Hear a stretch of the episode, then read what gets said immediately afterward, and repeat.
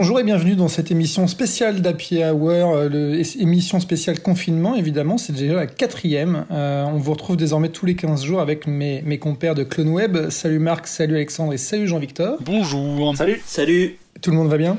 Ouais, ça va. Tout va bien, écoute. Tranquillement tranquillement. Et aujourd'hui, on a le grand plaisir d'accueillir François Léger, qui est journaliste euh, à Première et qui est basé, lui, à Nantes. Bonjour, ouais, bah, effectivement, je suis basé à Nantes. J'ai la chance d'être basé à Nantes bien, très jolie ville. euh, on, est, on est très content parce que ça faisait longtemps qu'on essayait de t'avoir dans l'émission, donc c'est un contexte un peu particulier. Et comme je le disais juste avant euh, le, début de ce, cet enregistrement, on a, on a un sommaire particulièrement joyeux aujourd'hui euh, en ton honneur quelque part, euh, puisque on va parler de la mort. On va parler de, de, ce qui peut se passer éventuellement après ou avant ou pendant, mais on va parler euh, pour le petit sommaire de cette émission spéciale confinement de d'Afterlife saison 2, donc la série de, de, Ricky Gervais sur Netflix. On va parler de The Plot Against America, qui est une série, euh, la nouvelle grande série de David Simon euh, sur HBO disponible sur OCS en France. On va parler de Gotham Heights, qui est un comic. Et Marc, est-ce que c'est disponible en France? En import seulement. Donc c'est un petit peu compliqué tant que les librairies n'ont pas complètement rouvert. Mais j'en parlerai après. Et on compte sur les librairies et leur réouverture prochaine. On va parler de Tyler, Rake euh, en France, euh, soit Extraction sur Netflix, le nouveau film de Chris Hemsworth. Euh, et on finira sur de la réalité virtuelle. Et pour une fois, c'est pas moi qui vais en parler, c'est Jean-Victor, puisqu'il a eu la chance de pouvoir essayer Half-Life Alix, le nouvel épisode de la franchise vidéoludique. Exactement. Vidéoludique. Oui, bah, le confinement, on est très vintage. Euh, tout à fait. Bah, écoutez, il faut être un peu vintage euh, quand on parle de, réalité virtuelle. Euh, et François, on te laisse la parole en premier pour nous parler de la saison 2 d'Afterlife que tu as découvert il y a très peu de temps, parce que c'est sorti sur Netflix il y a, quelques semaines, non? Exactement, c'est ça, il y a deux semaines à peu près, je crois. Euh, donc, bah, logiquement, c'est la, suite de la saison 1, je vais rien vous apprendre. Euh, mais en fait, le principe de la série, pour ceux qui n'ont pas suivi, c'est donc euh, Ricky Gervais qui, joue le rôle de Tony, un, un journaliste d'une petite gazette, d'une petite ville anglaise, où clairement il s'ennuie il s'ennuie pas mal. Et Tony a perdu sa femme d'un cancer il y a peu de temps, et il est en déprime totale et cette déprime lui fait songer au suicide, à beaucoup, beaucoup à la mort, et il finit par se dire, au lieu de se tirer une balle dans la tête, il finit par se dire qu'il va plutôt dire tout ce qu'il pense aux gens sans se, sans se mettre de restrictions, donc euh, avec une franchise assez incroyable. Ce qui est un petit peu l'inverse du, du, principe du film euh, Mythoman, c'est la traduction française euh, de The Invention of Lying qu'il avait, qu'il avait réalisé en 2009, où là il inventait le mensonge dans une société où personne ne mentait. Euh, donc là c'est un peu l'inverse, et c'était la première saison était très drôle euh, malgré malgré ce côté un petit peu morbide parce que la mort rôdait tout le temps autour de lui. Et la saison 2 va beaucoup plus loin là-dedans, c'est-à-dire que c'est sûrement moins rigolo, il reste des bonnes vannes, il reste des trucs très drôles, mais c'est une vraie tragédie en fait. Euh, on est tout le temps à ses côtés euh, et on le suit aussi dans ses coups de mou, euh, ses coups de mou terribles. Alors qu'il essaye de se reconstruire un petit peu, mais sans trop y croire en fait. Et il essaie de donner le change et de devenir un peu sympathique vis-à-vis des gens qui l'entourent, parce qu'il a pas envie de les enfoncer. Mais, mais du coup, ça devient extrêmement triste et, et, et limite lacrymal en fait, par moment. Ce qui, à mon avis, était plutôt la bonne idée pour continuer cette série et, euh, et pas rester sur le truc de, de dramédie. Quoi. Là, il, il, pousse le truc euh, vraiment très très loin et j'ai trouvé ça absolument euh, formidable. Et c'est peut-être le meilleur, la meilleure série de Ricky Gervais, à mon avis, à date. Oula, c'est un, un, statement, comme on dit. Tu mets, tu mets ça carrément devant The Office? Ouais, je mets ça devant The Office parce que j'adore The Office, mais là je passe, je trouve qu'il se livre. En fait, il donne un truc de lui-même. Euh, très très fort, il va dans l'intime vraiment, tu sens qu'il y a une partie quand même de vraiment de lui là-dedans. Et euh, ouais, ça m'a vraiment touché et, et j'attendais pas ça de lui finalement. Je pensais pas qu'il pourrait être aussi franc euh, dans un truc qui n'est pas qui n'est pas de l'humour quoi. Ah, je sais qu'il y a pas mal de gens justement qui sont très très férus de Ricky Gervais et qui trouvent que la série est un peu trop un peu trop gentil euh, parce que notamment le, le pitch que tu as que dit euh, sur le mec qui se découvre ce pouvoir de dire absolument ce qu'il veut à tout le monde, c'est quand même un truc qui tient euh, un ou deux épisodes au début de la saison 1 mais finalement c'est pas vraiment le sujet de la série, c'est plus l'histoire du deuil de ce mec. Exactement. Et et t'as plein de gens qui trouvent que mais je, je les rejoins un petit peu que la, la série elle a quand même un côté un peu soap un peu facile, surtout que c'est ça se passe dans un petit village anglais et t'as en fait toute une galerie de personnages vers lesquels tu reviens perpétuellement et en fait ces gens-là ils sont un peu figés. Par exemple, t'as un, un personnage d'une dame qui est euh, qui a, qui a, perdu son mari et que tu ne vois à chaque fois que dans euh, un cimetière, assis sur un banc devant la tombe. Et en fait, à chaque fois qu'il va la, voir, il va la voir sur ce banc. Et la meuf, t'as l'impression qu'elle passe littéralement sa vie pendant deux saisons assise sur, un banc devant la tombe de son mari. Et, euh, et en fait, moi, je trouve que ce truc un peu cheesy, un peu gentillé, ça pourrait complètement me saouler, mais ici, ça marche parce que c'est Ricky Gervais. Et comme tu l'as dit, c'est un mec qui est très drôle et qui a quand même un humour un peu retors et, et, et parfois un peu méchant. Et il arrive à, et en fait, tu sens que déjà, il fait ça avec ses tripes et qu'il euh, qu'il aime toute la galerie de personnages qu'il a, qu'il a créé, etc. Et qu'en fait, la saison 2 en soi, est-ce qu'elle se justifie à la base? Pas tellement, parce que la, fin de la 1 a amené un truc est euh, amené une nouvelle étape dans sa vie. Et t'as presque l'impression qu'il a rebooté quelque part la, narration pour euh, justifier la 2, parce que concrètement, chaque épisode démarre de la même manière et c'est toujours un peu le même schéma. Donc c'est pas forcément un truc qui se binge-watch, binge pardon, je pense, parce que chaque épisode repasse par les mêmes étapes, notamment la, fameuse dame sur son banc, ou alors euh, son bureau avec les mêmes personnages assis au même endroit qui balancent les mêmes conneries, etc. Et les vidéos aussi de sa femme, les vidéos qu'il regarde de sa femme qui est décédée. Et oui, oui la vidéo de sa femme qui effectivement le, les, font une espèce de flashback pour lui montrer sa vie d'avant. Et en même temps, il y a ce truc de, même si c'est un peu cheesy, même si c'est un peu euh, un, un c'est une série qui veut évidemment ressembler à Ricky Gervais, donc qui veut être un peu méchante et balancer des saloperies, mais en même temps c'est quelqu'un qui a un grand cœur et qui veut faire un câlin à tout le monde quand même concrètement. Donc je trouve qu'il y a un truc un peu paradoxal et en même temps c'est ce qui rend la série très attachante parce que même si c'est une série qui se veut gentille, elle a quand même des aspects sale parce que c'est Ricky Gervais. Exactement. Ouais, non, mais je, suis d'accord et je comprends qu'on puisse prendre ça comme un truc un peu saut, comme tu disais, un peu, un peu répétitif et peut-être un peu, euh, un peu larmoyant, mais je sais pas, j'ai l'impression qu'il fait ça avec une telle, euh, avec ouais, un tel premier degré finalement euh, dans, dans, il y croit, ouais il y croit à fond quoi dans ce truc du, du, deuil et de la façon dont il le montre. Et je j'ai du mal à pas être ému quand je le vois lui-même. Euh, d'ailleurs je trouve qu'il joue extrêmement bien euh, ça. Et j'ai du, du mal à pas être ému quand lui se met à pleurer ou à bafouiller ou à avoir du mal à, à parler de sa femme et tout. Ça a beau être et c'est vrai hein, c'est un côté répétitif hein, je suis d'accord il y a un truc un peu formulatique là-dedans euh, qui, est, qui peut être un peu un peu chiant. Mais mais ouais ça m'a ça m'a fondamentalement touché quoi. Et et je et je pense que c'était la meilleure option qu'il avait pour faire une saison 2 est-ce qu'il fallait obligatoirement faire une saison 2, effectivement, tu as raison. Euh, la saison 1 se terminait, de, de façon euh, tout à fait cohérente et c'était peut-être pas la peine d'aller plus loin. Mais quitte à en faire une, je pense que c'était la meilleure option qu'il avait. Mm. Non, puis encore une fois, tu sens qu'il aime sa série, qu'il prend aussi beaucoup de plaisir à retrouver ses personnages. Et euh, notamment, il y, a un, y, a un psy qui est complètement taré, mais en fait, dans la 1, il est assez gentil, dans la 2, il part complètement en couille. et c'est un des trucs très drôles de la saison 2, c'est ce psy qui est vraiment un psychopathe et qui en fait est beaucoup plus taré que tous ses clients. Quoi. C'est clair. Vous voulez dire que Ricky Gervais a une âme au final Vous voyez, plus, plus, plus, que toi, Mathieu, plus que toi. Oh, le scud. Euh, moi, je trouve que je trouve, je trouve que la saison, j'étais assez assez touché euh, par la saison 1 que je trouve euh, effectivement, comme tu disais, plus drôle. Et la saison 2, je suis en plein dedans. Hein. J'ai pas du tout fini. Je suis à l'épisode 5, je crois. Oui, t'en restes un. Hein. Et et à la fois moins drôle, mais en même temps plus bienveillante. Euh, je trouve que le personnage de Ricky Gervais a vachement évolué par rapport à la saison 1 où là effectivement au début dans la saison il était trash et assez assez sombre et euh, bah, à la fin de la saison il se dit bon bah si j'essayais d'être gentil en fait finalement ce serait peut-être pas mal. Et euh, et je trouve que que ce côté bienveillant là dans cette saison 2 moi me plaît me plaît beaucoup presque beaucoup presque plus que la saison 1 et j'aime bien j'aime bien la galerie d'évolution des personnages. Tu dis Jean tu disais Jean-Victor qui sont un peu figés mais je trouve quand même qu'ils essayent un peu.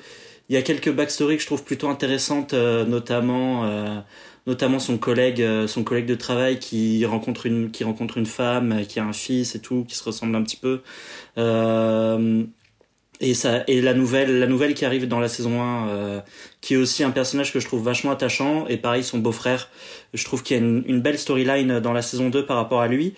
Même si effectivement tout ça était à la base plus ou moins clôturé euh, clos pardon euh, à la fin de la saison 1 et je trouve qu'il s'en est quand même plutôt plutôt pas mal sorti.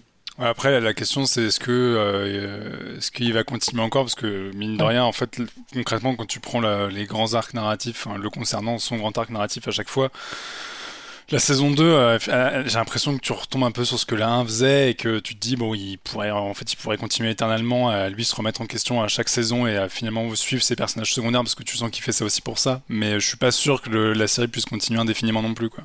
Il a l'air de vouloir faire une saison 3, ce qui me semble effectivement pas forcément être la meilleure idée du monde, mais euh, ce serait la, je crois que ce serait la première fois qu'il ferait une saison 3 s'il la faisait. Il a jamais fait de, au-delà de deux saisons dans ses séries. Ouais. Mais j'ai effectivement du mal à voir aussi comment il pourrait euh, maintenant euh, retourner le truc et pas répéter exactement ce qu'il a fait dans la 1 ou dans la 2. Ouais, puis il y, a quand même un truc, c'est que c'est un mec qui fait du, du, du stand-up et des one-man shows, et t'as quand même l'impression par moment qu'il y a certaines situations où il, en fait, il met juste en scène des blagues qu'il serait capable de balancer sur scène et qu'il le ferait marrer. C'est pas faux du tout. Mais bon, en même temps, euh, je dis ça, euh, moi je trouve ça, enfin, ça me fait marrer, donc je suis très content qu'il fasse ça.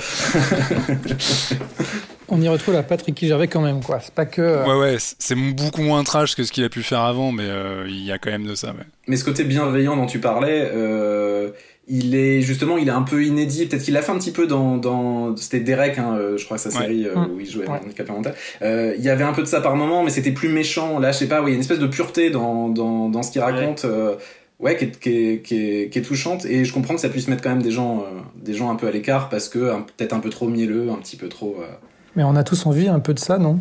Je crois que ça fait du bien en ce moment un peu, mais. ouais, non, puis c'est bienveillant, mais c'est bienveillant intelligemment. C'est quand même le, le principe de, de, rappeler des choses assez simples de la vie, mais qui font toujours, enfin, qui sont toujours bonnes à entendre et. Et quand c'est fait, euh, quand c'est fait avec un peu d'humour et euh, avec des personnages aussi attachants dans toute sa galerie, ça marche quoi. Et je pense que le côté soap est quand même assez assumé. Le fait juste d'avoir mis, euh, d'avoir mis l'action dans une ville, euh, dans une petite ville anglaise qui ressemble beaucoup à celle de Hot Fuzz d'ailleurs, par exemple. Euh, je trouve que c'est c'est c'est assez assumé dans dans le, dans le genre. D'un seul coup, j'imagine Nick Frost qui débarque avec euh, Simon Pegg. Et ça, marche, ça marcherait, je pense ça marcherait. je pense. Ça pourrait, ouais. Moi, je l'ai pas vu, mais vous m'avez chauffé, en fait. Non, alors pour, pour prendre des, pour, pour euh, aiguiller Marc, et, parce que je sais que Marc, il a des, des conditions de visionnage assez, assez importantes, notamment le dimanche matin en, pyjama, avec des céréales, mais en fait, After Life, moi, je regarde ça en mangeant et ça ah. passe très très bien le midi. Euh, sur la pause déj, c'est nickel, c'est 25 minutes, c'est c'est 30. Ah, c'est très important de pouvoir caler ça. D'ailleurs, maintenant qu'on est confiné, j'ai plus de séries de métro. Je vous cache pas que ça me manque. Hein. pour François, euh, moi, je, regarde souvent des séries sur une petite tablette dans le métro. Bosser. Maintenant, je fais plus ça, donc je suis à la bourse. Il a plus de merde à mater sur son euh, iPhone. J'ai un peu déçu. je, suis, je, suis complète, je suis complètement déboussolé. Enfin, c'est peut-être la pire chose qui soit arrivée depuis le début du confinement. c'est ça. il est temps que ça s'arrête. On va, sortir bientôt.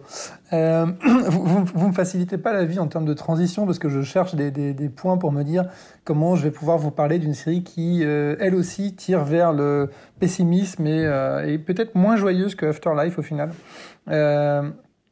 Euh, et, ça s'appelle The Plot Against America et on passe sur euh, une antenne historique qui est HBO euh, et, qui est disponible en France sur OCS. Et c'est une mini-série de, David Simon et Ed Burns qui, qui ont fait notamment The Wire. et je sais que Jean-Victor est fan d'autres séries de David Simon, puisqu'il est un monsieur qui n'arrête pas. et The Plot Against America, c'est une uchronie en fait. C'est ça se passe pendant la Seconde Guerre mondiale, au début des années 40. Et c'est euh, l'hypothèse si Roosevelt n'avait pas été réélu aux États-Unis, mais si un président plutôt pro-entente avec les nazis avait été élu, que se serait-il passé pour les juifs américains? Et euh, on, se situe dans le New Jersey en fait, et on va étudier comment la, société américaine va lentement, euh, mais sûrement, hein, dès, les premiers épisodes, on le sait, va dériver vers un enclavement et, et, un antisémitisme latent. Voilà, merci. Je vous, plombe un peu l'ambiance avec ça, mais ce, qui est fascinant toujours avec David Simon, c'est cette capacité de, pouvoir euh, utiliser une situation pour parler d'aujourd'hui. Et euh, alors The Wire, c'était frontal, hein, c'était Baltimore, c'était la, délinquance, etc. Euh, The Plot Against America, c'est la volonté d'aller explorer un peu l'histoire américaine et de se placer à un moment très précis pour si on avait changé les choses, en fait, on aurait pu aussi aller vers le pire. Et le pire, c'est euh, les États-Unis qui n'aident pas l'Europe à, gagner, euh, à, gagner la Seconde Guerre mondiale. Alors, la série s'arrête, je crois, Jean-Victor, tu m'arrêtes si je me trompe, mais en 42, je crois. Oui, septembre 42.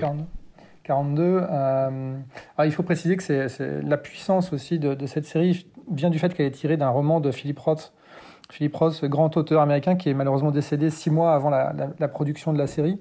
Euh, mais son livre avait été paru en 2004 et, à l'époque, on, y voyait un parallèle avec, euh, avec évidemment la politique de, George Bush euh, et tout le contexte des années 2000. Aujourd'hui, découvrir cette série, c'est évidemment faire un parallèle avec tout ce qui se passe aujourd'hui de la montée des, des, extrêmes jusqu'à jusqu'à la situation même des États-Unis Donald Trump et compagnie, servi par un casting assez fabuleux puisqu'on a John Turturro, Zoé Kazan et Winona Ryder en tête, en tête d'affiche. Winona Ryder d'ailleurs qui, qui, a réappris à jouer après Stranger Things, ça fait plaisir. elle, a un rôle euh, un, peu, un peu secondaire quand même, elle disparaît un peu à des moments, mais, mais ça fait partie des, des, des choses assez convaincantes de, de, la série. Et il y a un casting d'enfants aussi qui... Parce que du coup, on, voit le, roman se basait beaucoup plus sur le regard d'un enfant vis-à-vis de la situation. La série le fait aussi, mais, les adultes ont une belle part là-dedans. Et, euh, pour le coup, je ne dirais pas que c'est une série de confinement total parce que c'est pas une série qui va vous tirer euh, vers un optimisme euh, grandissant, mais plutôt vers une, réflexion sur notre époque et sur, des choses qui sont pas forcément très joyeuses. Je sais pas ce que Jean-Victor, toi, t'en as, en as pensé? Bah, sur, ce que la série promeut, moi je pense que c'est une série qui vraiment pousse les gens à la surrection en fait. C'est une série qui te dit euh, a beau se passer dans les années 40 et reprendre le contexte de la Seconde Guerre mondiale, finalement, elle ne fait que de parler d'aujourd'hui, comme tout ce que fait David Simon, c'est à travers le portrait des États-Unis, en fait, tirer un portrait de l'époque. Et, euh, et, en fait, ce qui est assez flippant, c'est que plus tu avances dans la série, plus moi j'arrivais, à, bon, évidemment, à, tirer des traits euh, vis-à-vis de la, situation politique actuelle aux États-Unis et de Donald Trump, mais tu peux aussi faire des parallèles avec euh, avec la situation en France et sur pas mal de points, donc c'est assez flippant. Et en fait, ce qui est dingue, c'est David Simon, moi, c'est un des rares mecs que je vois vraiment utiliser l'écriture série télé à fond et profiter de la, longue durée d'une série, etc., pour vraiment construire un récit et rajouter à chaque fois des strates de lecture et euh, des petits trucs sur chacun de sur chaque personnage pour vraiment en fait faire, faire de, la, narration telle que tu ne peux le faire que dans ce format-là que tu pourrais pas faire aussi euh, dans un film classique par exemple parce que on, on l'a dit vite fait en fait chaque épisode euh, enfin il y, y, a une utilisation de l'ellipse qui est très forte en fait chaque épisode se passe environ 3 à 6 mois après le précédent. Donc en fait la série se passe sur deux ans et demi et donc déjà chaque ellipse permet d'apporter beaucoup de choses, ce qu'il faut, ce qui, pousse le spectateur à être très alerte parce qu'en fait tu es constamment en train d'analyser ce qui se passe, etc. Mais euh, mais en fait elle permet de, de profiter aussi du, de la situation et de l'exposer de façon crédible parce que typiquement quand on parle de, d'un script, d'un pitch comme ça, on pourrait se dire c'est vite ridicule, tu vois les États-Unis qui tombent dans le nazisme, etc. C'est beaucoup plus subtil que ça, c'est beaucoup plus posé que ça, ça prend beaucoup plus son temps, c'est beaucoup plus euh, construit petit à petit. Et en fait, c'est ça qui rend la série fascinante, c'est que c'est crédible. C'est que c'est pas juste les mecs tombent dans le nazisme du jour au lendemain. D'ailleurs, ils tombent pas vraiment dans le nazisme, ils tombent avec un gouvernement fasciste qui est affilié au nazisme, mais qui ne l'est pas directement. Et ce qui est assez dingue, c'est comment, notamment le deuxième épisode où tu vois la, fameuse élection, c'est comment en fait sur des arguments qui sont entendables dans le débat public, il y a des petites zones d'ombre qui sont pointées par certains, mais en fait le, populisme fait que ça passe à, la, que ça passe quand même. Et sur comment en fait toute une suite de petits détails petit à petit vrillent pour en fait que la situation devienne catastrophique. Mais comme c'est que des petits détails par des petits détails, au fur et à mesure, tu te dis, bon, allez, sur ce coup-là, on oublie, sur ce coup-là, on oublie. Sauf qu'en fait, non, la série te dit vraiment dans l'absolu, il faut ne jamais rien céder à des gouvernements fascistes.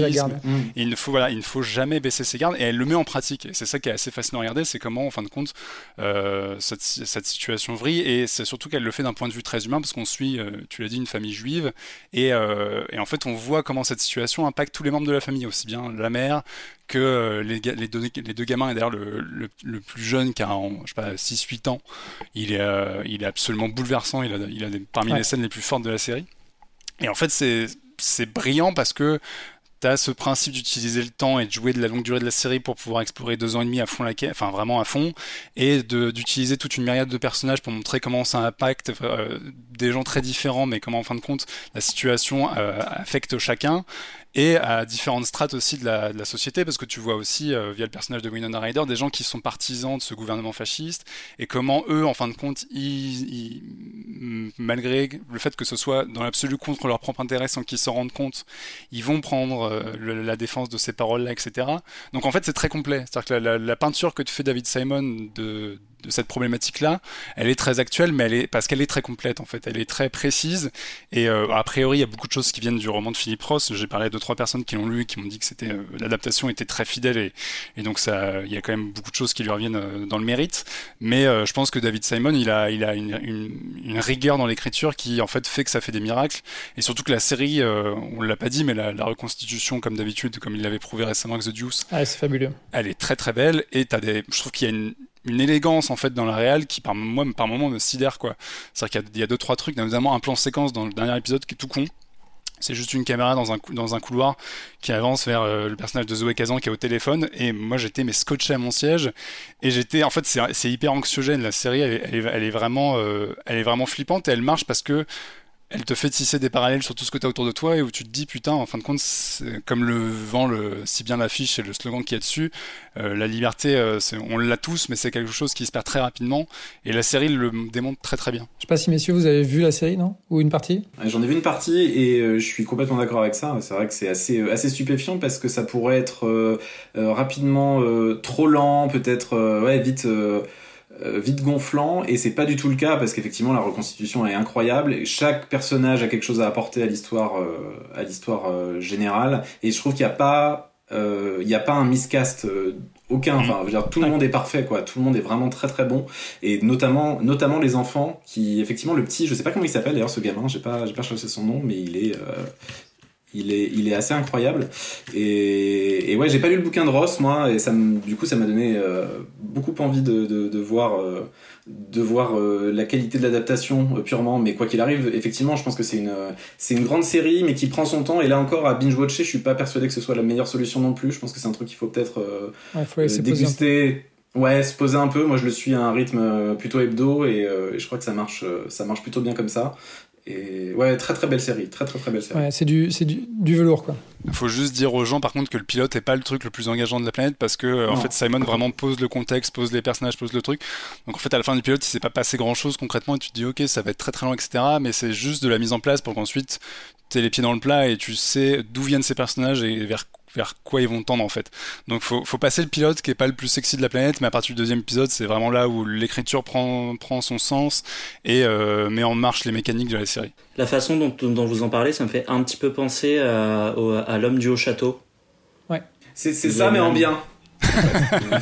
Ah, L'homme du château, tu tombes vraiment dans. enfin, moi j'avais vu que le pilote, mais c'est vraiment les nazis ont pris les États-Unis, ils ont foutu des, ouais. partout. Enfin, il y a un c'est du nazi porn un peu. Voilà, il y a le côté nazi porn, il y a l'imagerie est poussée. Là où il y a un truc beaucoup plus, euh, je, sais pas, le documentaire, c'est pas le mot, mais euh, plus fidèle, plus, enfin déjà qui joue beaucoup plus avec la vraie histoire, quoi. C'est-à-dire que il y a, y a, des vrais noms en fait qui sont cités, notamment Roosevelt, etc. Il y a des vrais personnages historiques qui sont cités dans Plot Against America et où euh, où ils jouent un peu plus de la situation, mais en partant d'un encore une fois avec une, enfin, une envie de réalisme en fait de faire vriller le truc petit à petit et où c'est pas juste euh, les nazis ont pris les États-Unis tu vois. De toute façon le, travail de Philip Ross et puis le, qui a été repris par David Simon c'est de se baser comme tu disais sur une, une de réalité historique. C'est-à-dire que le président euh, qui gagne dans le deuxième épisode c'est Charles Lindbergh euh, et c'est un vrai héros américain à cette époque-là qui avait vraiment eu des peut-être pas des amitiés pro-nazis, parce que je j'ai pas étudié le dossier à fond, mais en tout cas, il avait été en Allemagne alors qu'Hitler était déjà élu.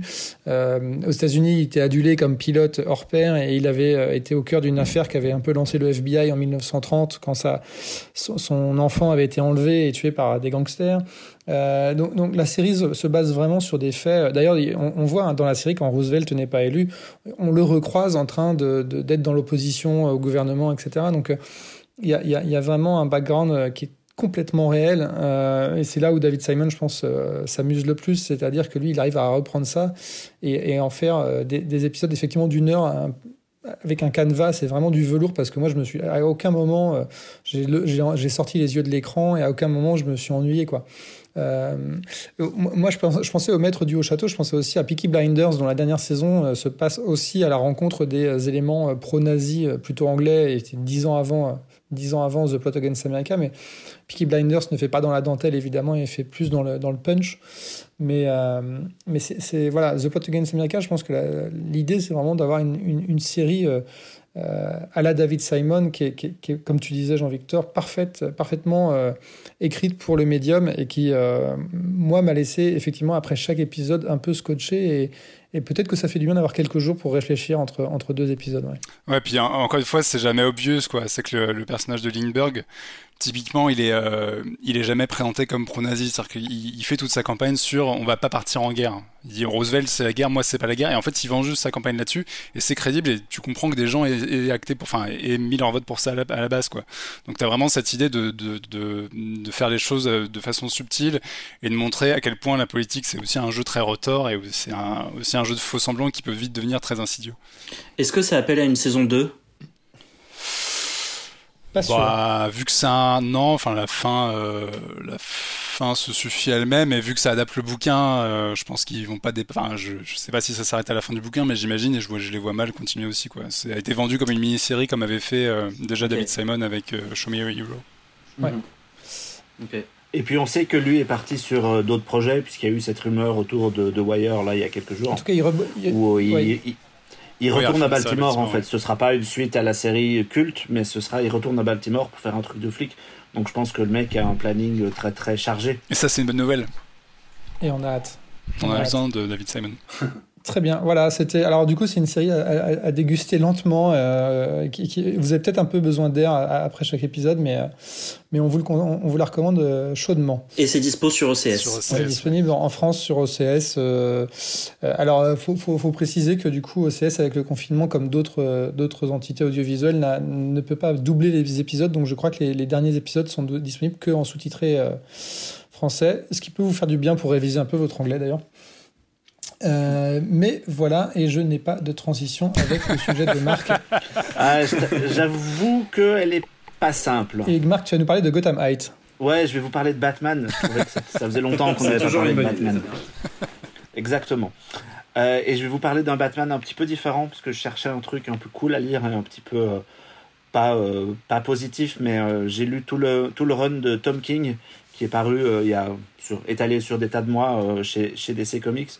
Et bon, c'est quand même vachement sombre et euh, je voulais euh, rebondir sur du Batman un petit peu joyeux et euh, ça tombe bien puisque DC a sorti un truc qui s'appelle Gotham High qui est un ce qu'on appelle un Elseworlds. Alors pour les gens qui nous écoutent et qui savent pas trop ce que c'est qu'un Elseworlds, en gros c'est un Batman alternatif. Par exemple, le plus connu c'est Gotham au 19e siècle ou Gotham by Gaslight de, de Mike Mignola qui était sorti en 89 où euh, l'histoire bah, de on imagine Bruce Wayne comment il serait au 19e siècle. On peut aussi euh, citer euh, le, Batman russe de Superman Red Son. Et là, les deux auteurs, Melissa Delacruz et euh, Thomas Pitilli, sont partis sur et si on imaginait Batman au lycée? Ou plutôt, et si on imaginait Bruce Wayne au lycée? Et donc, en fait, c'est un, c'est une BD qui est destinée aux, adolescents. Hein. Melissa Delacruz, c'est une auteure, c'est une auteure de romans young adults. C'est elle, notamment, qui, euh, qui écrit la série euh, Descendants, le truc pour Ah euh, oui. Disney Ah, Channel le truc qui reprend ok. des personnages de méchants. Elle a fait tous les romans qui sont dérivés de. Là, tu la donnes pas trop trop envie. Non, du coup, j'ai l'impression que c'est un mashup entre Glee et Batman, tu sais. Alors, ben, en fait, c'est plus un mash-up entre Batman et Riverdale. Ah, Pour- Ah, je- une Alors, la première saison de Riverdale, celle qui Ah, était bien, aucune, parce que c'est devenu n'importe quoi, mais la, la première saison de Riverdale. En fait, l'idée, c'est euh, Bruce Wayne n'est pas du tout Batman. Il est parti à l'étranger pour une raison, je reviendrai dessus après. il a fait Erasmus. Euh, il revient quand il a 16 ans au lycée de Gotham et il, il est parti très longtemps en fait et il retrouve des vieilles connaissances et d'autres nouveaux personnages et en fait Bruce Wayne euh, se met à flirter avec Catwoman ou en tout cas Selina euh, Kyle. celle qui va Selina Kyle celle qui va devenir Catwoman et elle se euh, il se retrouve pris dans un dans une histoire de triangle amoureux avec Jack Napier qui est donc le futur Joker Ok. et ça tourne autour d'une romance d'adolescent un peu cheesy, un peu mignonne, où elle joue un peu, l'auteur joue vachement avec les codes en essayant de, de glisser des références, mais en même temps de pas y aller au forceps.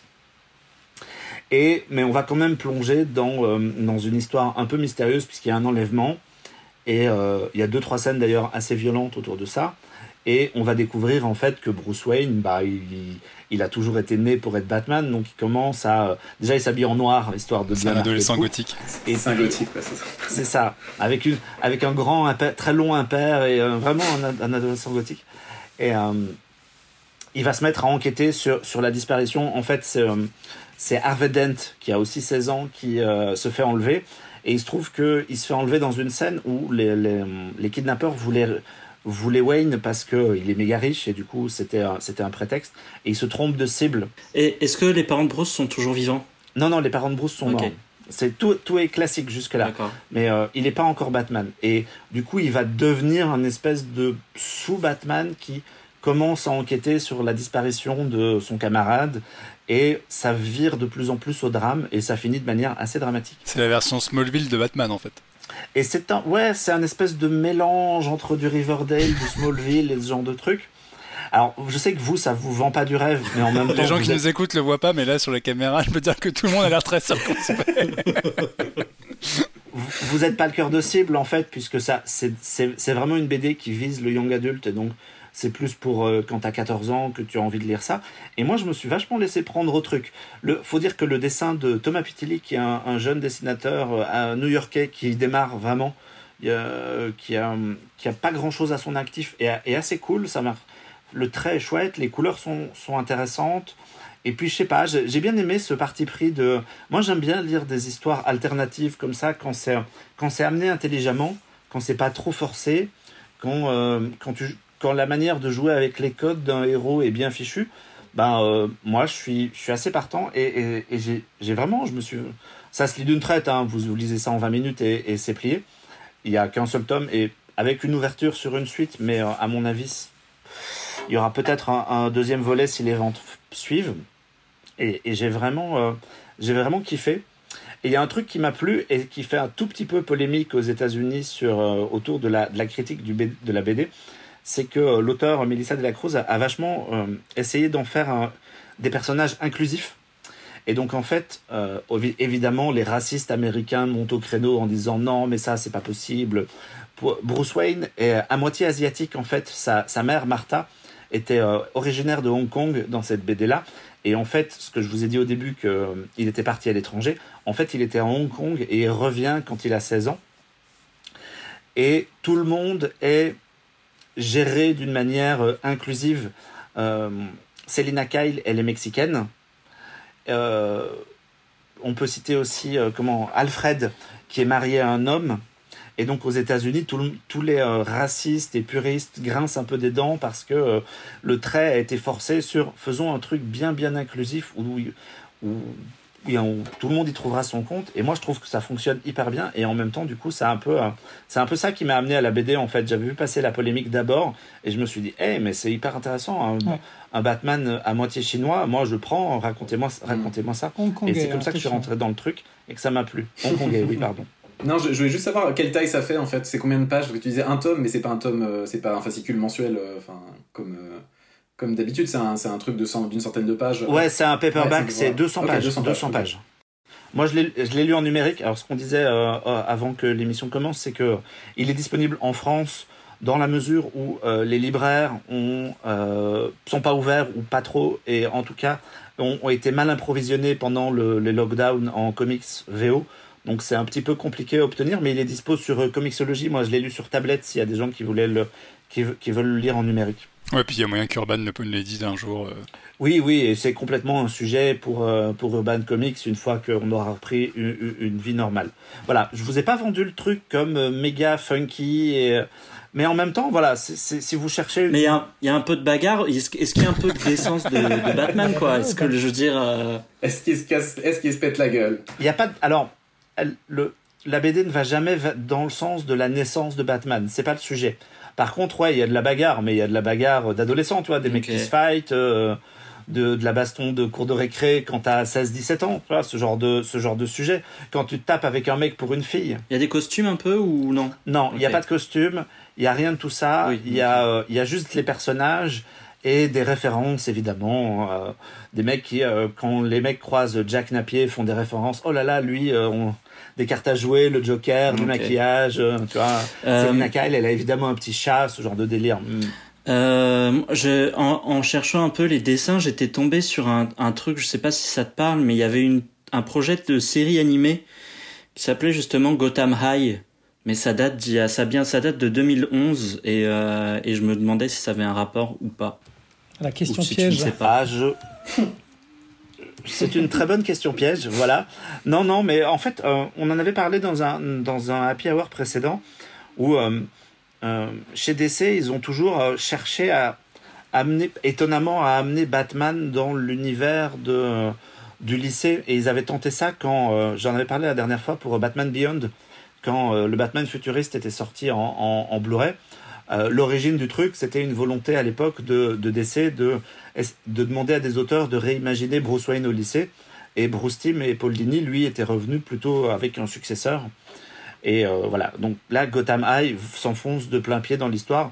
Et j'ai récupéré les dessins et ça n'a pas du tout de rapport euh, de près ou de loin avec la BD, que le, le projet de 2009.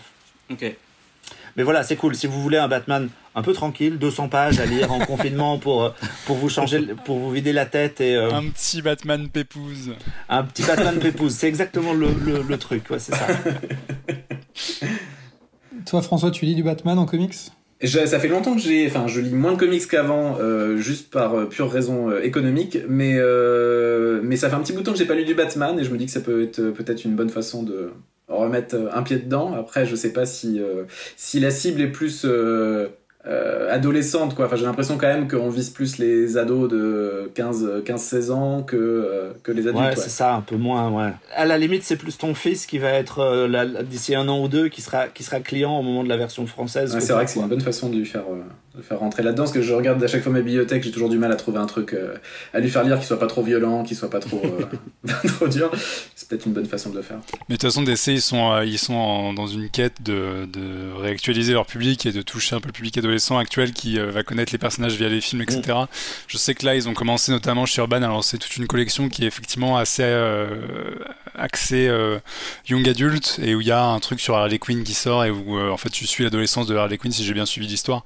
Donc à mon avis, ils vont peut-être publier ça en France dans cette collection-là. Il, il y, a déjà aussi Catwoman et pareil, c'est un point de vue un peu adolescent de fleur bleue, machin. Bon, je sais pas si ça colle tout à fait Gotham High, mais il y a cette idée voilà, de faire une collection un peu plus ado. Donc à mon avis, ça, ça arrivera là-dedans.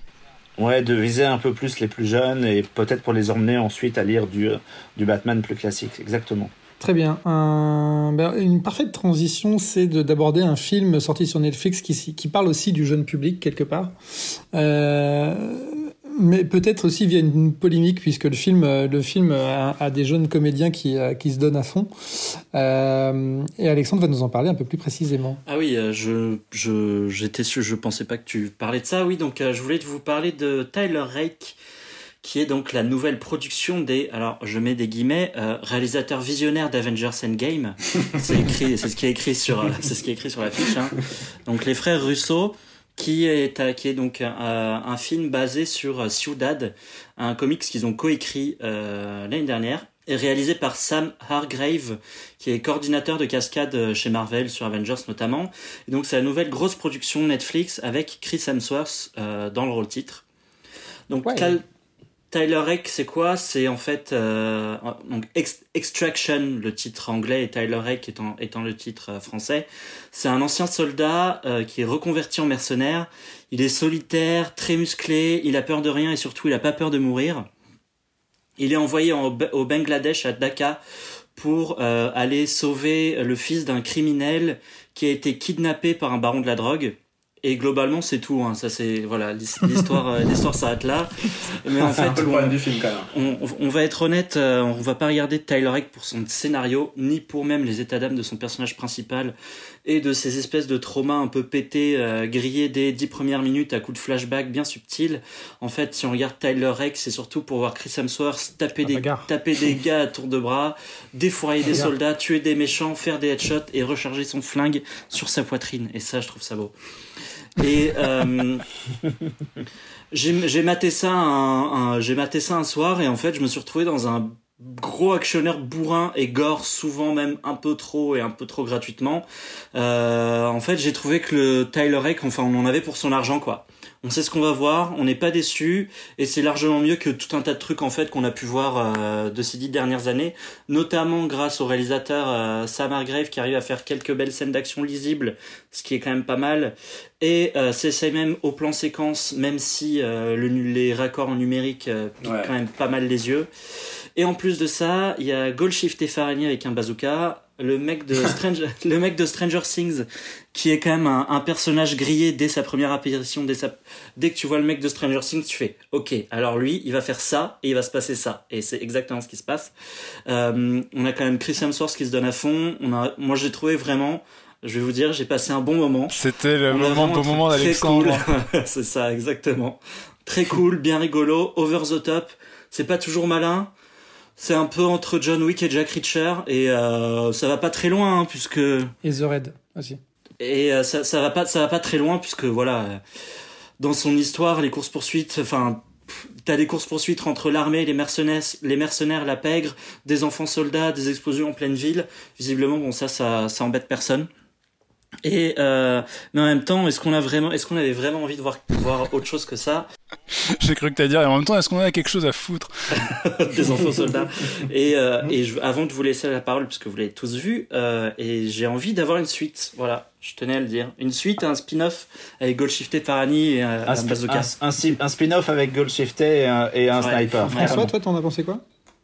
Euh, je suis, je suis d'accord sur le fait que c'est très très efficace euh, sur certaines scènes. Il y a vraiment des scènes d'action qui ont de la gueule et effectivement c'est très lisible. Et il y a des, il y a des trucs vraiment cool, euh, notamment cette scène en bagnole où, où ils sont en ville après, après Mm. avoir fracassé 14 000 gars dans un, dans un immeuble. Il y, a des- il y a des trucs très cool. Après le scénario est vraiment pété et ça c'est quand même extrêmement problématique. Et surtout, contrairement à John Wick, qui joue avec ça, qui sait que son scénario est nul mais s'en fout et il va vraiment. Là, on essaye effectivement de raccrocher un peu les de te, donner un petit peu de, de profondeur psychologique au personnage principal. C'est effectivement un peu nul, c'est grillé au bout de 5 minutes et, euh, et ça a très peu d'intérêt. Après, euh, c'est vrai que Chris Hemsworth, il se donne à mort, euh, il, il y va vraiment, tu sens qu'il a, bossé le- il a bossé le truc, il a bossé les scènes d'action, et il y a des trucs très très cool. Euh, est-ce que, est-ce que vraiment j'ai envie de le recommander à quelqu'un euh, qui pourrait euh, regarder euh, John Wick ou, ou The Raid euh, Je suis pas sûr, quoi. Tu vois, je suis pas persuadé. Ça a l'avantage d'être sur Netflix, ce qui est déjà pas si mal. Ouais, ça marche vachement bien en plus en ce moment. Je pense que tout le monde démarre, voit Chris Hemsworth dire oh putain. Ouais, Ouais, c'est ça. sur- sur- surtout quand ça s'appelle extraction et que t'es en confinement, t'as envie de, de sortir, quoi. C'est Envie que. Chris Hemsworth débarque chez toi pour venir te chercher, c'est ça T'en as, pensé quoi, Marc? Justement, euh, moi, moi je- pour, pour aller dans le sens de ce, de ce qui vient d'être dit, moi j'ai eu l'impression il- tout est misé sur l'acteur. Et euh, ça m'a rappelé un peu l'époque où tu regardais un, un- ou des films d'action juste parce que c'était euh, Stallone ou parce que c'était Schwarzenegger. Et euh, tu regardais des merdes en fait parce que finalement les films derrière ils étaient pas terribles. Mais tu regardes avais une espèce de sympathie pour l'acteur et tu, tu cherchais des, des codes que lui allait apporter. Et là moi quand j'ai vu Chris Hemsworth qui allait se battre je me suis dit cool il va parler avec sa grosse voix de Thor. Il va avoir l'air énervé. Il y a sans doute une scène où il enlève sa chemise euh, et ça va bastonner. Et je me suis rappelé qu'il avait tourné pour Michael Mann avant de, avant de tourner pour Marvel. Et je me suis dit, mais ouais, carrément, j'ai envie de voir un film de Chris Hemsworth. Et, et je l'ai pris comme ça, en fait. Je l'ai pris vraiment le truc où on a donné un terrain de jeu à l'acteur et il se fait plaisir. Et euh, moi, je me fais plaisir avec lui. Alors après, comme l'a dit François, ouais, le scénario est pété. Les flashbacks sont affreux, affreux, affreux. Et dès que le personnage de le shérif de Stranger Things, David Harbour, apparaît, ça devient chiant parce que ils, ils essayent de, de ralentir le rythme, ils rajoutent des dialogues pétés, on s'en fout, passer à autre chose. Ouais, t'as notamment un passage sur Chris Hemsworth qui pleure et tout. T'as t'as limite envie d'avancer en accéléré pour dire mais non c'est bon, je sais que ça va. En plus le, le film commence sur la scène de fin, donc tu sais très bien que tout ça amène Ouais. à une scène sur un pont et t'as envie de la voir. Mais ouais, moi je me suis, moi ça m'a fait plaisir. J'aime bien regarder des, des gros actionneurs bourrins comme ça, euh, cool et, euh, et, et voilà. Et Jean-Victor Euh, je trouve très bien, bien gentil, hein, parce que putain. T'as- euh, pas vu son statut Facebook euh, ce matin Non, non, mais euh, pff, bon, déjà ça, ça dure deux heures et vous l'avez tous dit, le, Ouais, scénario, le est pété, donc euh, déjà tu commences par virer une demi-heure.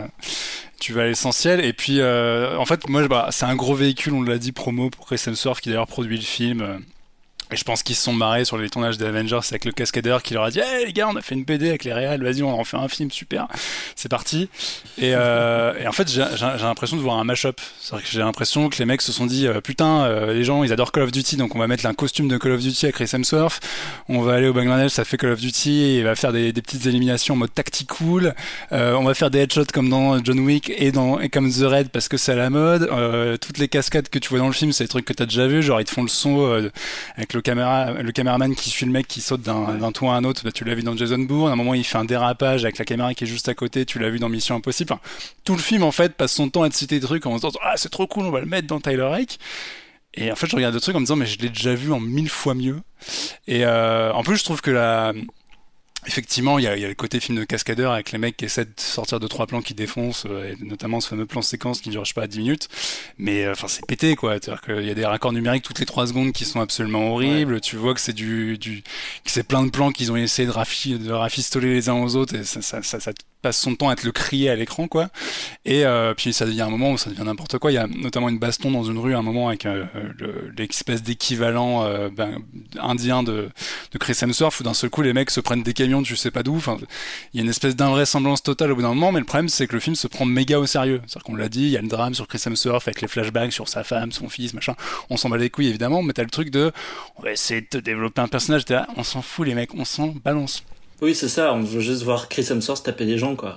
Ouais, mais, en plus, le, je trouve que la réelle est quand même. Alors, c'est lisible, mais c'est très sage, quoi. C'est-à-dire qu'il y a un coup, un plan.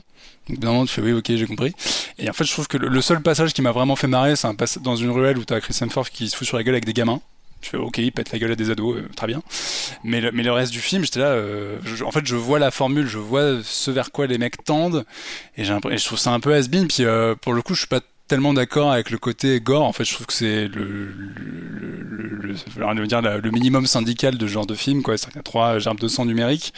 Et euh, j'ai envie de dire aux gens, si ça, ça vous éclate et si ça, vous trouvez ça vraiment vénère, euh, il y a euh, The Nights Come For Us qu'on a sur Netflix dont on avait déjà parlé, où, où il y a des trucs asiatiques en ce moment qui n'arrêtent pas de sortir, où les mecs se donnent dix fois plus, quoi. Donc euh, je comprends pas trop la hype, j'avoue, sur ce truc. Enfin, j'ai l'impression de voir un espèce de, de gros bidon de lessive euh, un peu best-of. Puis, tu vois, typiquement, pour citer une production Netflix, on peut parler de Sex Underground, qui avait, qui avait un scénario à chier, mais au moins, Michael Bay, quand il te sort une scène d'action, tu t'en souviens, quoi.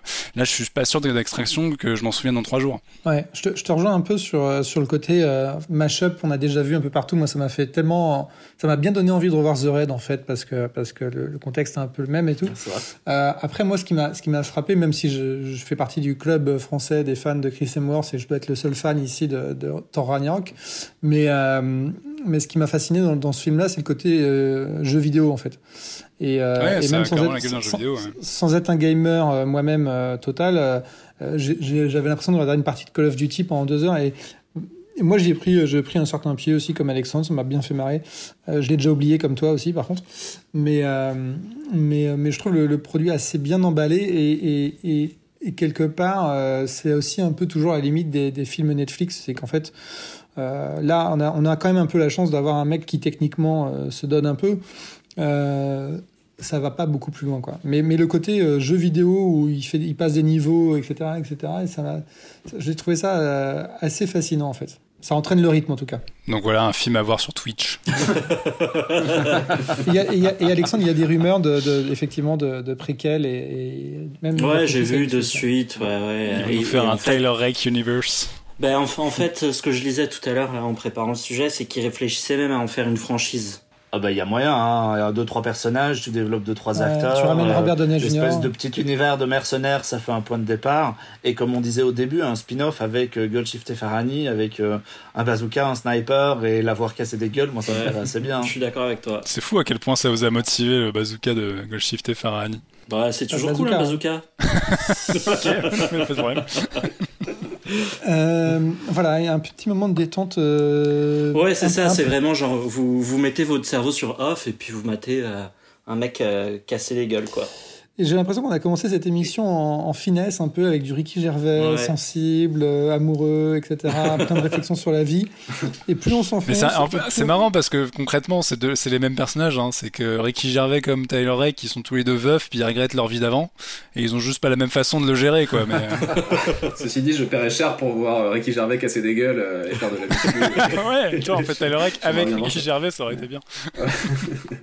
On va, on va donc finir cette émission avec une dernière transition vers un sujet euh, hautement euh, philosophique et romantique, euh, puisque Jean-Victor, tu avais envie de replonger dans l'univers dans, dans, Life et de nous emmener dans ce nouveau chapitre euh, innovant. Euh, voilà.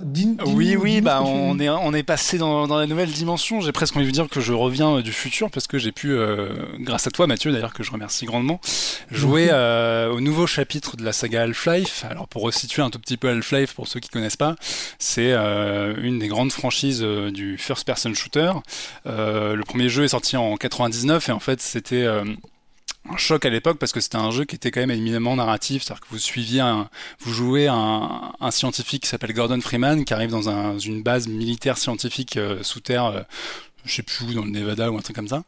Et en gros, vous faites une espèce d'expérience qui tourne mal et vous ouvrez une faille vers une autre dimension. Alors on peut dire ok, c'est le même scénario que Doom, c'était un peu le cas, sauf que là, il y avait l'idée d'approcher ça très sérieusement et de vraiment immerger le, le joueur dans cet univers-là.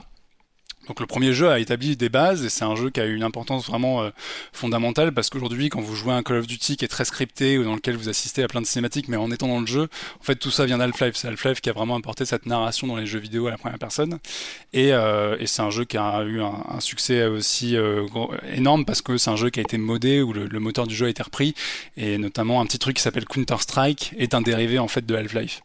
Euh, donc voilà, ça c'est pour resituer le jeu de base. Il y a une suite en 2004, 2003 2004, je sais plus, qui était euh, qui était un vrai bond en avant en termes de graphisme, etc. Parce que le, studio derrière Valve, euh, c'est un studio qui a toujours voulu euh, innover et qui avait mis notamment à l'époque en place un, moteur physique très poussé. Vous aviez carrément un, pistolet anti-gravité dans le jeu. Vous pouviez arracher tous les éléments de décor et les balancer à la tronche de vos ennemis.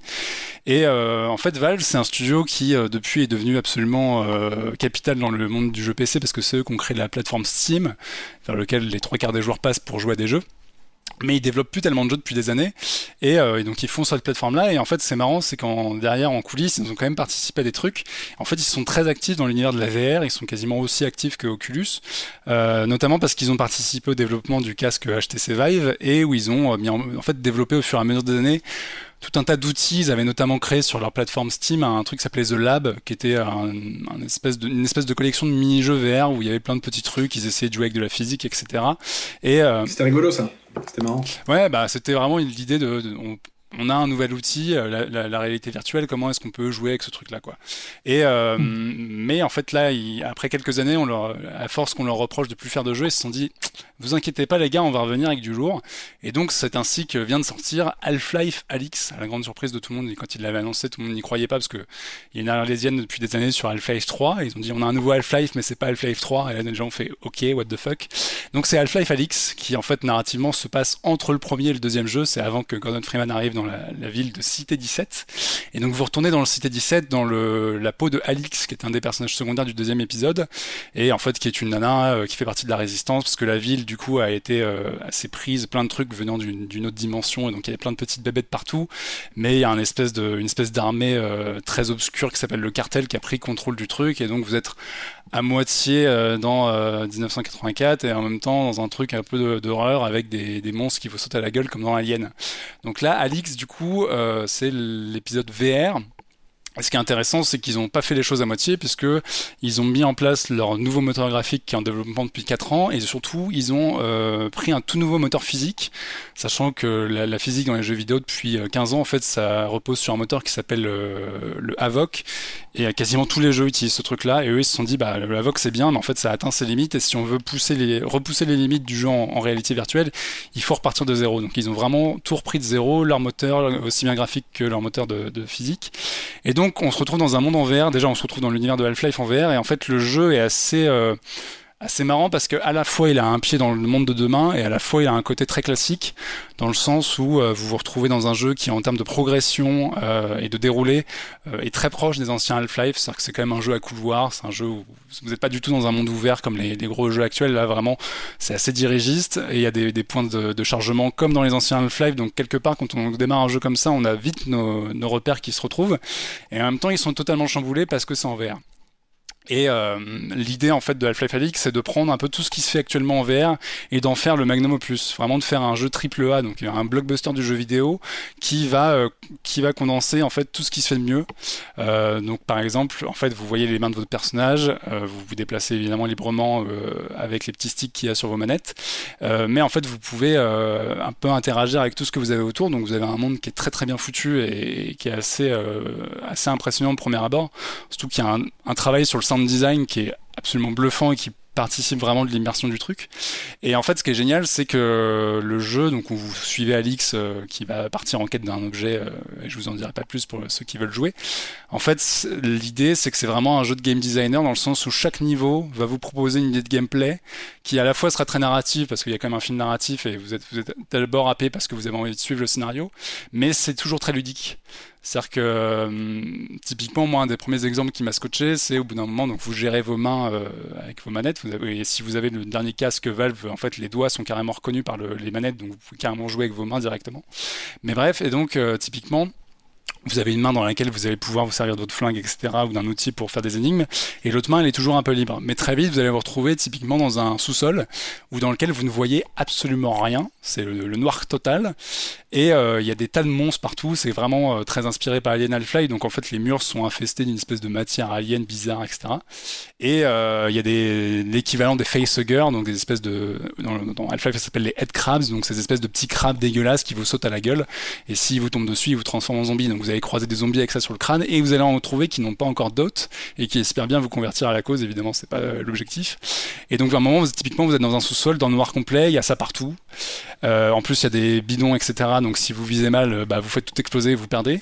Et le seul truc que vous avez pour vous en sortir, c'est que sur votre main gauche, accroché à votre main gauche, il y a une lampe torche. Donc avec votre main gauche, vous devez éclairer votre passage, avancer avec votre euh, avec votre stick et regarder évidemment avec votre casque où vous mettez les pieds.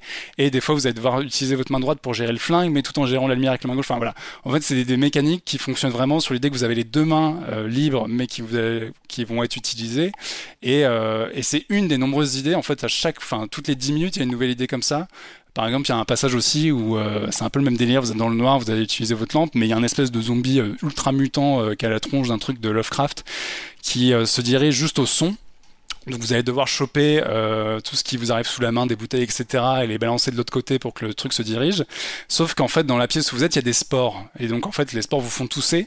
Donc il faut que vous avanciez avec une de vos mains sur le casque. En fait, comme si vous vous cachiez la bouche, mmh. et en même temps que vous continuez d'avancer avec l'autre main pour savoir où vous vous éclairez, etc. Donc c'est un jeu qui est très horrifique, je l'ai pas dit, mais euh, ça à ma grande surprise, ils ont quand même vachement axé le truc sur le, ce qui est le plus angoissant dans l'univers d'Half-Life. Même s'il y a des parties fusillades et des parties un peu plus bourrines, mais le, le jeu propose vachement sur tout ce qui est de plus anxiogène dans l'univers d'Half-Life. Et ça marche vraiment. Euh, typiquement, les fameux headcrabs qui vous sautent à la gueule quand vous les croisez dans les jeux de base. Vous vous dites, bon, bah voilà, c'est des petits crabes, c'est pas méchant. Je peux vous assurer que la première fois que vous en voyez en VR, euh, ça vous paraît monstrueux, ça paraît immense. Et, euh, et, la dernière fois, je parlais à quel point un jeu comme Doom me, calmait. Bah là, Half-Life, je pense que si on me mettait un capteur, en fait, mon cœur, il va à fond la caisse. Et c'est juste que j'essaie de rester très calme, mais le jeu est très angoissant et, et, ça marche beaucoup là-dessus. Mais, mais voilà, en fait, il y a vraiment cette idée de, proposer tout un tas de petits trucs et d'interfaces qui sont très, euh, très instinctifs en fait. C'est ça qui marche aussi bien.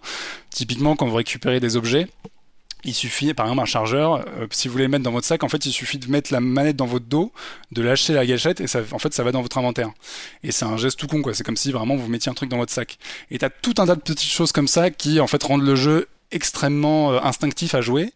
Euh, et en plus, pour revenir sur l'idée du moteur physique, il y a une vraie idée à la Valve qui marche vachement bien, c'est qu'en fait, ce coup-ci, vous n'avez pas de fusil anti-gravité, mais en fait, vos gants sont anti-gravité. Donc, vous pouvez euh, attirer les trucs vers vous avec vos gants, etc.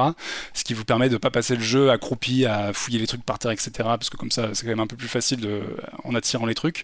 Mais c'est un jeu où, typiquement, euh, vous avez passé votre temps à fouiller tous les placards que vous trouvez, etc.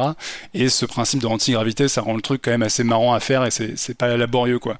Et du coup, j'ai un peu observé, parce que c'est la première fois que je fais un jeu chez moi en VR, même si j'avais fait des escape games, etc. Et j'ai l'impression que tous les retour, ça à dire qu'en fait, les gens qui sont habitués à jouer à la VR trouvent pas que le jeu soit révolutionnaire en soi parce que chacune des mécaniques qu'on y trouve sont des choses qui ont déjà existé et, déjà été mises en place dans d'autres jeux. Mais il y a cette idée de, vraiment du best-of qui en fait euh, permet de tirer une synthèse de ce qu'est où on est la VR à l'heure actuelle chez soi et euh, vers quoi elle va tendre par la suite. Un peu comme euh, Warcraft, euh, World of Warcraft l'avait fait à l'époque, c'était un MMORPG qui avait rien inventé de nouveau, mais qui avait condensé le meilleur de tous les jeux sur le marché pour en faire vraiment le, le, le, meilleur représentant à l'heure actuelle. Et a priori, Half-Life Alix, c'est ça, moi en tout cas, en, en tant que, enfin sur mon expérience personnelle, j'ai vraiment ce truc-là de dire que j'ai jamais ressenti ça dans un jeu parce que typiquement le, côté claustro, bah, le, passage dans le noir avec ma petite lampe, je peux vous dire que je menais pas large. Et l'expérience narrative fonctionne à fond, c'est-à-dire que l'univers du jeu est absolument magnifique la première fois que tu as un être humain devant toi qui te parle, tu te dis putain, le moteur est quand même dingue et ça tourne sur euh, des, a priori pas des configs non plus de ouf, mais la patte graphique du jeu en fait, qui, est vraiment fidèle à la saga et à ce que aimez, à ce que mettait déjà en scène le 2, elle est là et elle fonctionne hyper bien en VR. Et t'as ce truc de je j'ai jamais ressenti euh, l'univers d'Half-Life comme ça et, euh, et c'est passionnant quoi. Et je me dis en fait voilà ils ont ils ont vraiment réussi à à la fois être fidèles à l'ADN de la saga et à la fois à proposer une expérience qui est toute nouvelle et euh, et qui utilise à 300% les possibilités de la VR. Tu l'as fini ou pas encore? Non, je l'ai pas fini parce que c'est assez long. je suis à 8-9 heures de jeu et je suis au chapitre 10 sur 12 ou 13 je crois. Donc ça fait la vraie ça fait la durée d'un vrai jeu en fait. Ça dure 10-15 heures. Ok.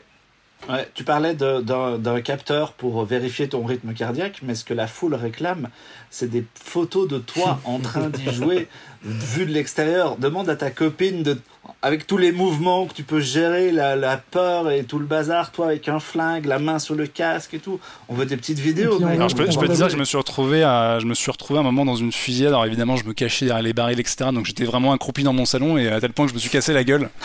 je me suis retrouvé sur le cul à un moment. Et on attend les vidéos de Beat Saber aussi. Mais ouais, ouais, non, mais ça, pour le coup, le, c'est vrai que bon, t'as pas l'air très malin quand tu joues avec un casque, mais t'as ce truc de putain, t'es dans l'univers et ça, marche du feu de Dieu et c'est, marrant parce que il y a des, y a des petits passages. Euh, comme toujours dans les Half-Life, des trucs qui sont un peu imposés où bon, tu peux pas bouger. Enfin, il y a des moments où tu peux plus te déplacer. T'es quand même obligé d'être un peu observateur de ce qui se passe. Mais où ils ont trouvé le moyen de te, faire un peu euh, acteur de la, séquence, notamment un passage où t'es dans un ascenseur, les portes s'ouvrent, c'est au début du jeu, donc c'est pas un spoil, et tu te retrouves face à des gardes du fameux cartel qui d'un seul coup de pointe te disent toi tu bouges plus et t'as ce réflexe tout con, ils disent lève les mains, enfin tu euh, freeze quoi. Et toi tu lèves les mains. En fait ça ne sert absolument à rien, tu peux rester les mains machin, mais t'es tellement dans le jeu, tu fais oui je bouge plus, je bouge plus, tu lèves les mains comme un con. Et en fait tout le jeu marche comme ça, c'est-à-dire que tout le jeu marche à l'instinct parce que leur moteur graphique est tellement poussé et les mécaniques de jeu sont tellement soignées que c'est hyper immersif. Le seul reproche que j'ai, euh, mais qui est un peu con, c'est qu'il y a des moments t'as envie de shooter dans les trucs, mais comme t'as pas de capteur au pied ça ne marche pas. Mais, euh, mais ça c'est pas grave. Bientôt, bientôt tu, dis que c'est une espèce de synthèse de, tout ce qui s'est fait euh, en VR jusqu'ici et que ça, ouais, c'est une espèce d'état des lieux de, tout ça. Euh, J'ai lu beaucoup de bonnes reviews, mais euh, il y avait quand même une question sur le fait qu'il n'y a que Valve qui est capable de faire ça aujourd'hui et peut-être encore pendant longtemps en fait. Bah, Valve, ils ont un statut qui est quand même assez improbable dans l'industrie du jeu vidéo, à savoir qu'en fait, ils ont pas de boss, c'est eux les boss. C'est un studio indépendant qui, est dans une hégémonie économique totale parce que Steam leur apporte un fric monstrueux, donc en fait, ils peuvent faire absolument ce qu'ils veulent. Et c'est vrai que tu as, raison de le pointer. J'avais lu notamment plusieurs tests qui disaient ça. En fait, c'est effectivement ils sont, euh, c'est leur propre banquier. Ils ont, euh, ils ont quand même des créatifs chez eux. Et s'ils ont envie d'expérimenter et de foutre un budget là-dessus, ils peuvent. Et euh, effectivement, on voit mal Ubisoft ou Electronic Arts mettre autant de thunes sur un jeu comme ça parce que c'est un jeu qui coûte quand même assez cher à produire.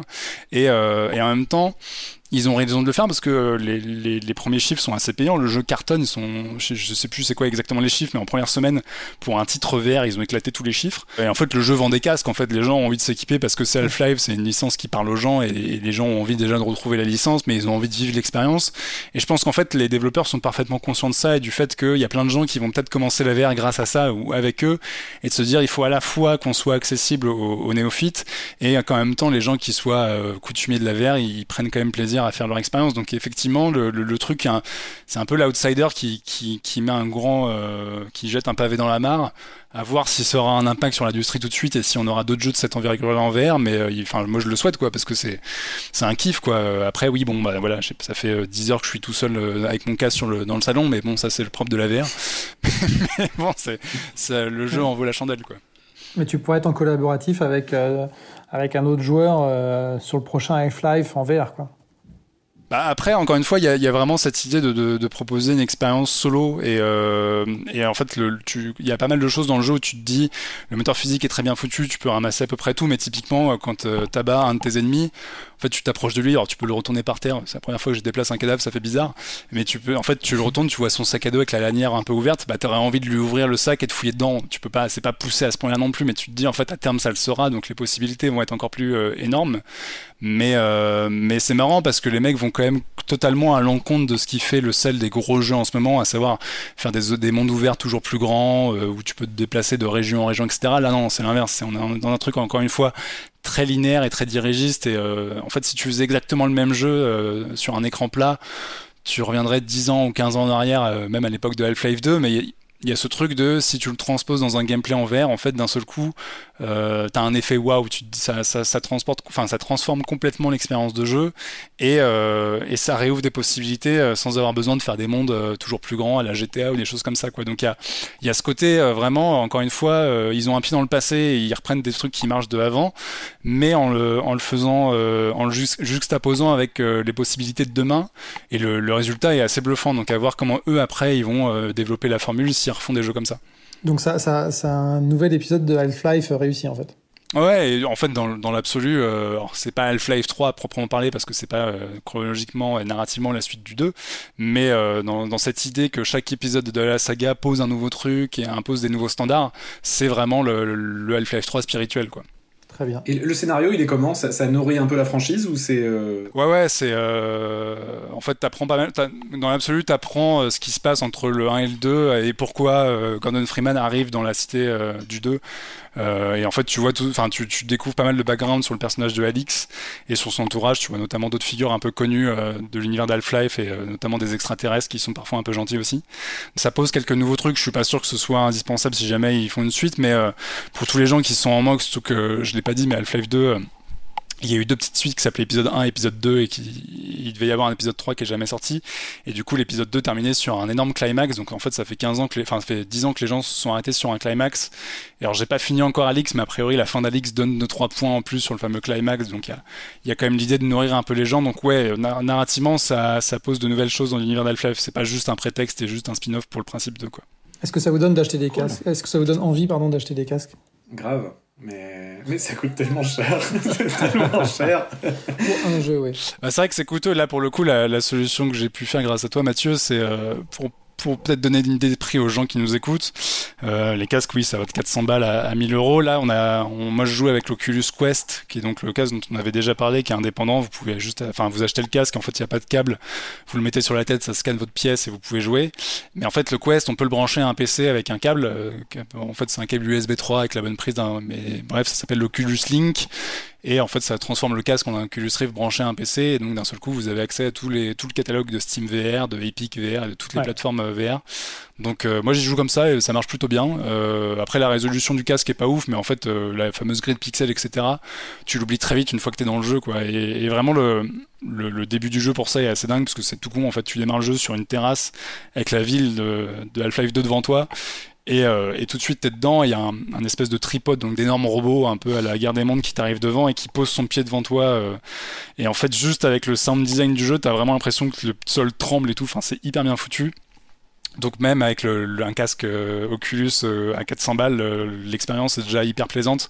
Alors j'imagine qu'avec le casque de Valve qui coûte 1000 balles, avec la reconnaissance des doigts, etc., ça doit être encore plus fou. Mais voilà, vous n'avez pas besoin de prendre non plus le neck plus ultra. J'arrive à faire le jeu sans aucun problème. Et ah oui, juste une petite précision sur comment ça se, ça se passe pour les déplacements. Ils sont, ils ont pensé à tous les joueurs parce que il y a des gens qui ont du, et moi j'ai eu un peu ça au tout début du jeu. Moi j'ai choisi de jouer en mode continu, c'est-à-dire que j'utilise les stickers, enfin les sticks qu'il y a sur les manettes pour pouvoir donc je me déplace comme si je jouais un FPS. Et en fait, des fois, euh, effectivement, entre la différence de mouvement que vous, vous faites dans le jeu et en vrai, votre cerveau au début a un peu de mal à, s'accommoder de ça. Donc il y a deux autres modes de déplacement où en fait vous pointez du avec une manette le sol et euh, vous visez là où vous voulez atterrir et vous vous déplacez comme ça, soit avec un fondu euh, noir puis vous revenez dans le jeu, soit avec un espèce de, de, téléportation rapide où vous continuez de voir ce qui se passe à l'écran. Donc voilà, il y a plusieurs modes de déplacement. Donc si vous êtes un peu sensible au, au mode crâne suite à la VR, euh, a priori vous pouvez faire le jeu avec le mode de téléportation, ça marche bien aussi. Très bien. Ok, cool. Voilà, un peu un pied dans le futur. Euh, dans le turfu. Beaucoup, dans le turfu. Merci beaucoup, Jean-Victor. Euh, merci on, à vous. Merci à, à, vous quatre. On a parlé de, dans cette émission spéciale confinement numéro 4 d'Afterlife saison 2, disponible sur Netflix.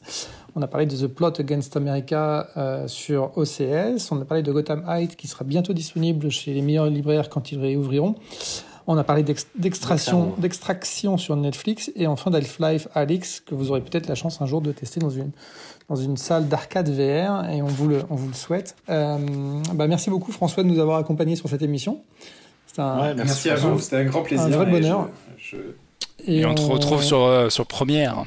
Exactement. Exactement. Sur, enfin, sur première. première. Oui, euh, ce, mois, ce, ce, ce mois-ci, le magazine, euh, le magazine n'est que pour les abonnés euh, pour cause de, pour cause de pandémie, mais, euh, mais il est disponible sur le kiosque numérique et, et, à partir du mois de juin, normalement, les affaires reprennent à peu près normalement. C'est très cool.